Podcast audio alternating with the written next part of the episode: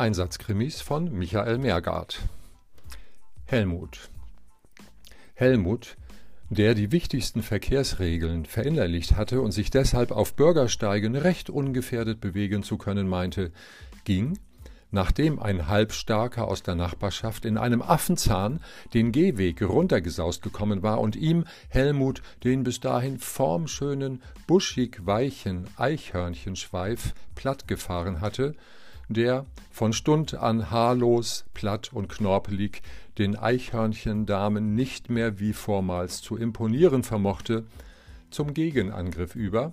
indem er nämlich lernte, diesen verunstalteten Schwanz als Schleuder einzusetzen, was einerseits die Anwohner in Angst und Schrecken, andererseits Thea, die Dame seines Herzens, in Entzücken versetzte weil einige der durch gezielte Schüsse herbeigeführten Stürze zur Entleerung prall gefüllter Einkaufstaschen führten, deren Inhalt direkt vor die Füßchen der Angebeteten kullerte, die sich nicht nur für die ihr gebotenen Leckereien,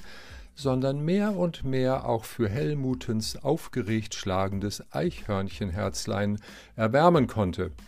was den Schluss nahelegt, dass Frauen zwar nicht käuflich sind, dass aber offenbar Haselnüsse und andere Kleinodien Beeinträchtigungen des Bewerbers mehr als kompensieren können